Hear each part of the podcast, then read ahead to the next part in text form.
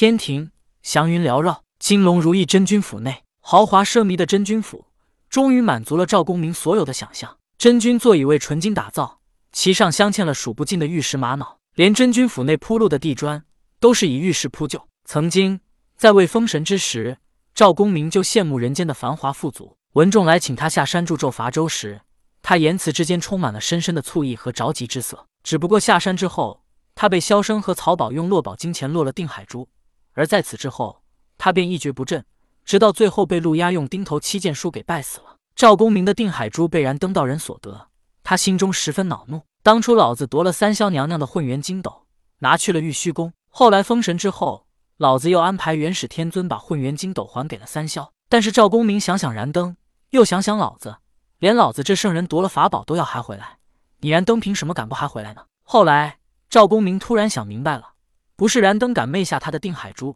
而是燃灯得到定海珠与他赵公明没有一丝一毫的关系。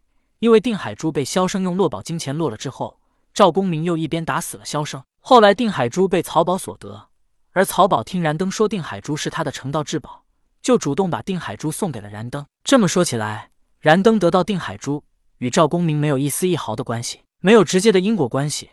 万一他找燃灯索要定海珠，燃灯不给呢？到时如果燃灯不给，丢人的可是他赵公明。所以想到此处，赵公明十分的郁闷。不过。封神之后，他被封神为金龙如意正义龙虎玄坛真君之神，而人间往往称呼他为财神。赵公明所封的神位，其实并不是正儿八经的财神，但是架不住他的下属一个个都掌管着天下之财。招宝天尊萧生，奈真天尊曹宝，招财使者陈九公，历世仙官姚少司，他们的神位都与财有关，而赵公明又是管他们四个的人，自然就会让人觉得他才是真正的财神。而赵公明又喜欢富贵繁华的生活，他也乐意被人们称呼为财神。成为财神之后，赵公明也算满意了，因为他不缺金银珠宝，他也过上了他以往羡慕文仲在人间那样富贵繁华的生活。更重要的是，他在未封神时的仇人萧生和曹宝，如今封神后却成了他的下属。赵公明想想定海珠，本来还十分郁闷，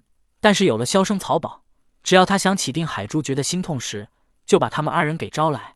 轻则训斥几句，重则一顿毒打。偶然的一次，赵公明毒打过萧生和曹宝之后，忽然心中一动：他们二人是我在人间的仇人，但是封神后却为我的下属。安排封神的是元始天尊，他应该知道燃灯在萧生、曹宝的帮助下才得到了我的定海珠。我明白了，元始天尊为了安抚我，让我成为我心心念念的财神，还能拿他们两个撒气。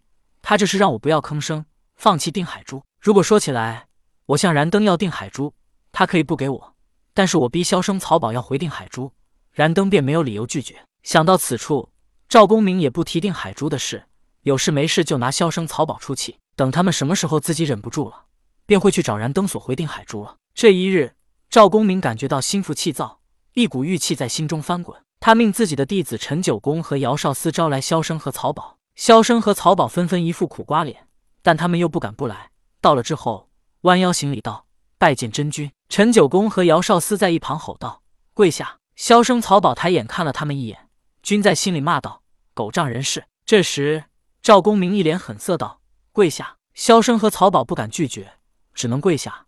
萧生道：“真君，你怎么打也伤害不了我们，就不能放过我们吗？”曹宝也在一旁道：“真君，我们如今是你的下属，你是高高在上的真君，你殴打下属，被人知道你不怕丢神仙的脸吗？”萧生也急忙在一旁附和道：“真君，如果被人间百姓知道你如此殴打下属，他们怎么还会供奉你？你还如何获得香火？打我们是小事，你得不到香火可是大事啊！”赵公明不屑的笑道：“人间百姓，哈哈，他们哪个不贪财？他们哪个不需要财？我是善良还是邪恶，与他们获得财富有什么关系？我是为恶也罢，只要我给他们送去财富，他们永远都要匍匐在我的脚下，主动给我送来香火，供我驱使。”顿了顿。